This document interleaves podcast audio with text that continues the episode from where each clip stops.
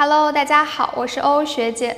我们都说考研是一场信息战，对于二二年考研的考研人来说呢，可能已经进行了几个月的系统学习，目前正处于强化阶段的学习。可是对于二三年考研的学弟学妹们来说，对于学科语文的考情了解还是比较少的。那么学姐呢，就带领大家一起来进行一个学科语文的考情分析。今天呢，先来了解一下学科语文考研的就业方向以及报考条件。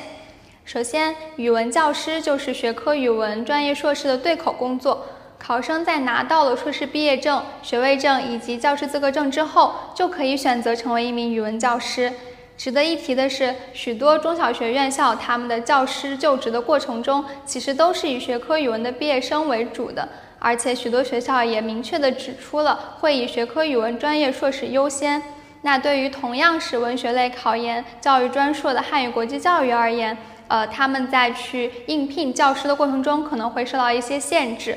那第二点，学科语文接受跨考吗？学科语文，呃，考研院校中大部分都没有在招生简章中明确指出不接收跨考生，也就是可以跨考的。那少部分院校，比如说北京师范大学、华中师范大学以及广西师范大学，他们是明确提出了不接收跨考生。